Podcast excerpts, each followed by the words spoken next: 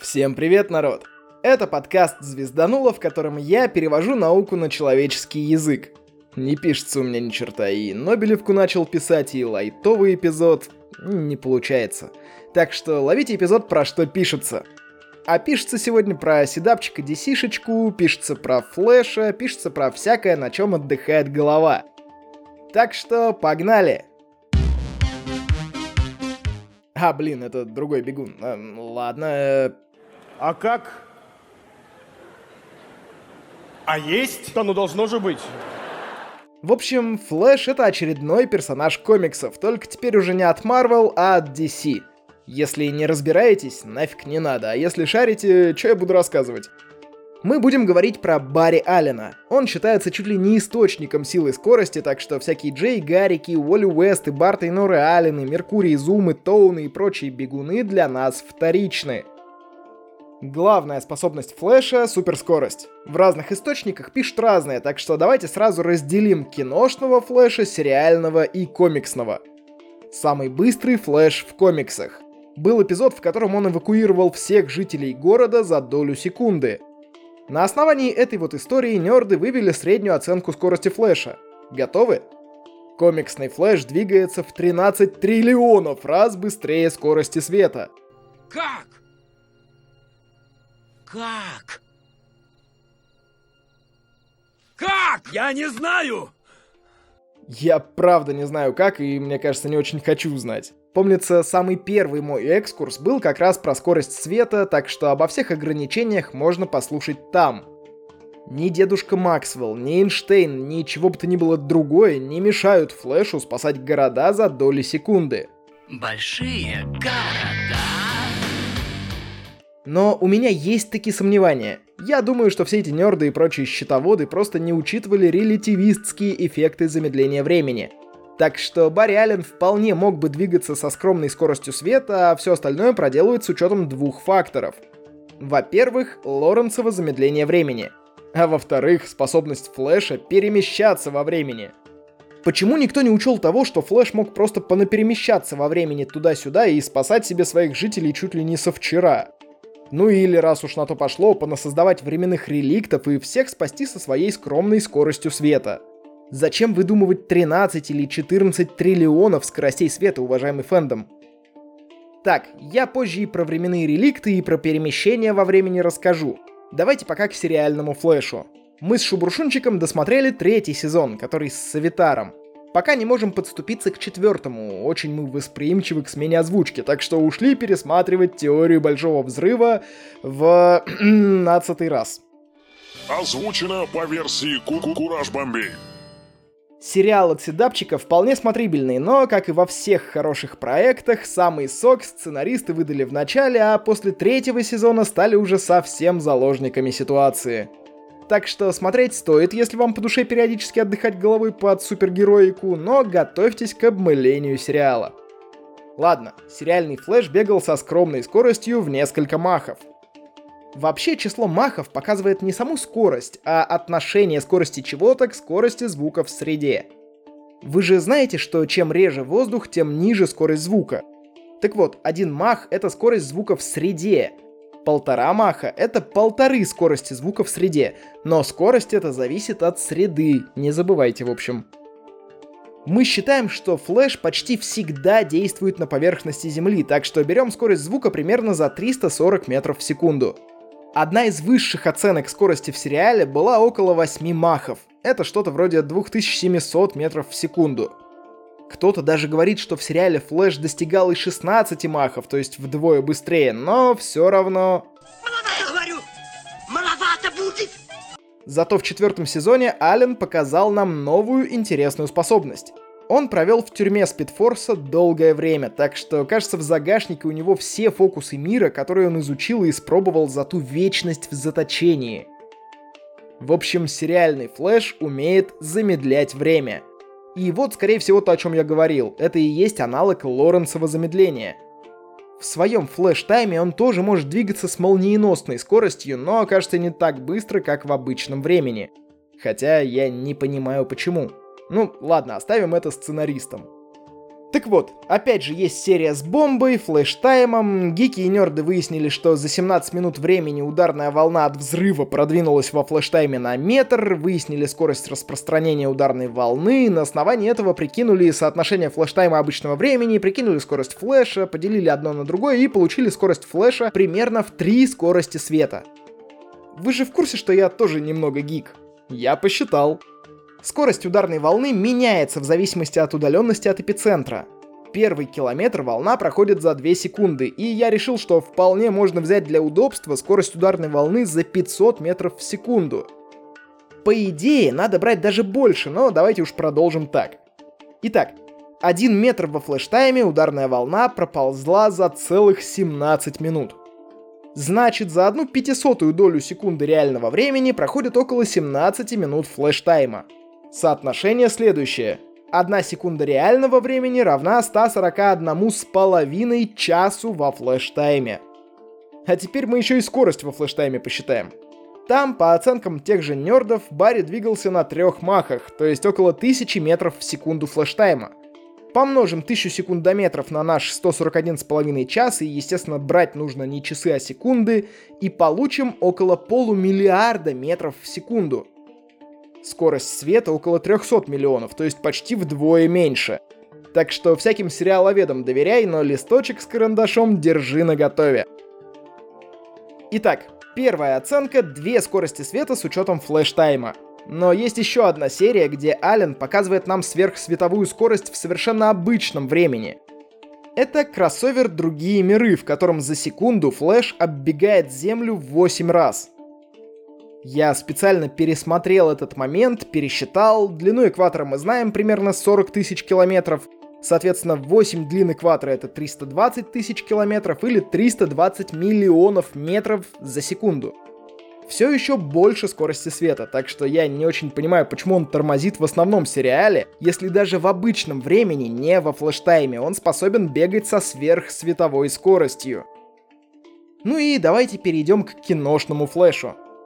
На самом деле тут данных ну очень мало. Сольник выйдет в этом году в июне, там и посмотрим поконкретнее. А пока я могу сказать только, что в Лиге Справедливости Флэш разогнался настолько, что смог обратить время вспять. Подозреваю, что скорость в этом эпизоде все-таки сверхсветовая, но это вполне могут объяснить воздействием самой силы скорости или какими-нибудь другими спидстерскими фокусами, когда вроде бы никто не бежит быстрее света, но подобные эффекты при этом все равно достижимы.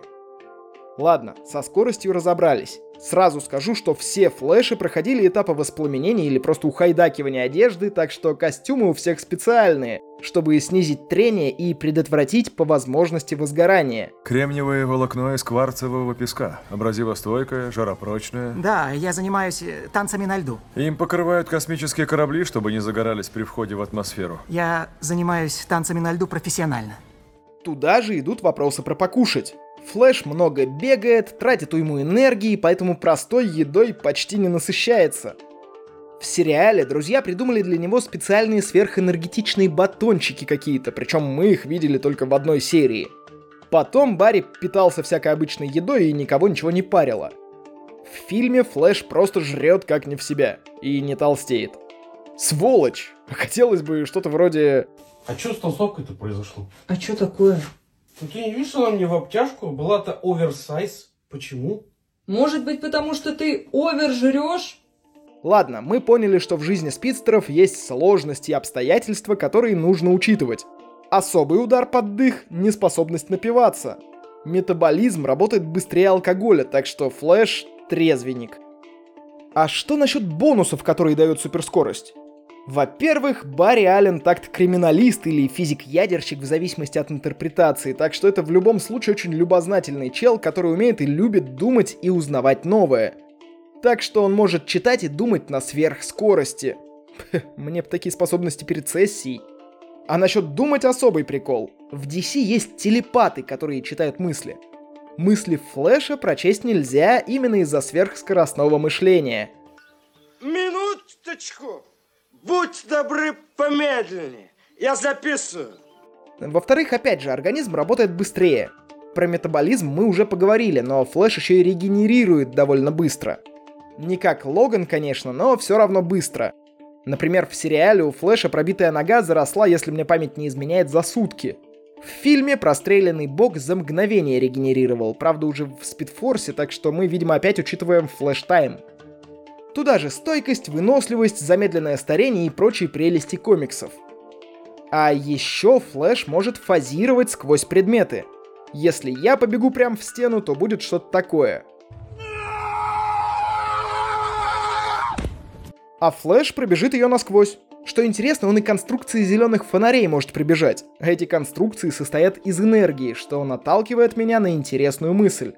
Есть подозрение, что Барри может менять спины всех частиц, из которых состоит, и превращать себя в какую-то бозонную материю. Что-то, чему Паули не запретил находиться в одном месте в любом количестве. Такая материя сможет пройти насквозь что угодно, как я понимаю. Мне кажется, именно этим и объясняется фазирование флеша сквозь предметы. Именно поэтому свечка и совершает свои колебания. Ладно, у него есть еще уйма способностей, и в комиксах он вообще говорил, что может воспринимать события длительностью меньше атта секунды. А атта секунда по сравнению с обычной секундой это как размер атома по отношению к 100 размерам Земли. Но я здесь за другим.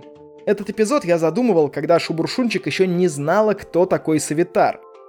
Так что, если вы хотите посмотреть, то вынужден вас предупредить. Извини, спойлеры. Барри умеет прыгать во времени. Сверхсветовые приколы, знаете ли, но вообще это все равно, если я правильно понимаю, объясняется спидфорсом, а не физикой.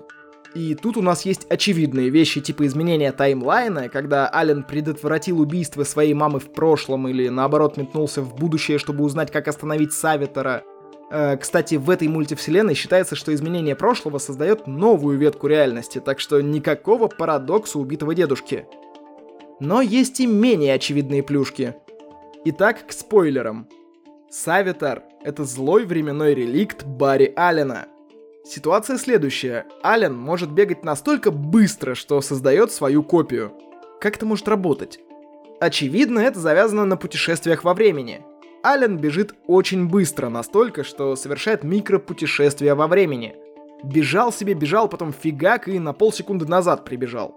Но временной реликт — это копия, а не тот же флэш. И вот тут у меня вообще мозг плавится. На самом деле все уже должно было закончиться на этапе, когда флэш возвращается во времени на полсекунды, но вроде вот вам и временная петля. А теперь давайте попробуем учесть тот факт, что при путешествиях во времени появляются разные таймлайны. Итак, получается, что флэш из будущего, который вернулся на пол шишечки в прошлое, и есть временной реликт. Флэш из прошлого видит, что реликт создан и оттормаживается, чтобы не провалиться во времени назад. Так у нас и получаются два флэша. И один живет чуть дольше, на те самые полсекунды. Но только вселенная это уже поменялась, так что он не может предвидеть новое будущее. Вопрос, что осталось в прошлом таймлайне?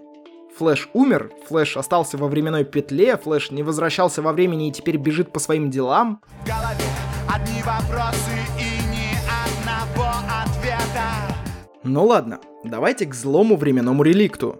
Это вообще возможно? Может, просто не создавать временных реликтов? Ну, типа, две важные точки для появления Савитара, смерть его возлюбленной Айрис Уэст и момент создания реликтов. Весь сезон была известна дата смерти Айрис. Под конец сезона Барри догадался, кто такой Савитар, даже попытался пойти с ним на контакт. Почему герои сериала додумались закрыть Барри в камере, которая отнимает силы у мета-людей, додумались в какой-то момент стереть ему память, додумались даже спрятать Айрис, чтобы Барри и, соответственно, Савитар не знали, где она, но не додумались совместить эти ходы и просто потерпеть пару дней. Тогда, даже если Савитар бы и пришел в Старлапс под видом Барри, чтобы узнать, где Айрис, ему бы тупо не сказали. Все знали бы, что Флэш сидит в камере, откуда ему здесь взяться. Чувствуешь подвох? Не чувствуешь? А он есть. Так что, как ни странно, решение всей проблемы третьего сезона Флэша было простым. Сиди, Флэш, в своей камере, пей милкшейки, книжки читай, просто подожди, все пройдет. Так же, как и в другом фильме. Только Индиана Джонс не имеет никакого влияния на события в фильме. С ним или без него нацисты находят ковчег, открывают его и мрут. Я Такие дела. К Флэшу много вопросов, и я вообще хочу пробежаться по конкретике, но нельзя же было пропустить стадию знакомства, так что Барри Аллен вернется в Лототрон. Ладно, давайте в закадр. У меня случилась печаль. Поломались наушники. Сейчас ко мне едут другие, СДЭК обещает их к 15 числу, так что могут быть перебои по графику. Спасибо всем, кто не остался в стороне. Александре за донат, Владимиру за наушники. Если этот эпизод куда-то опоздает, прошу пардону. Монтаж, господа, тем более с поломанными наушниками, штука сложная и сомнительная. Ладно, народ, с вами был Роман Юдаев. Услышимся в следующем выпуске.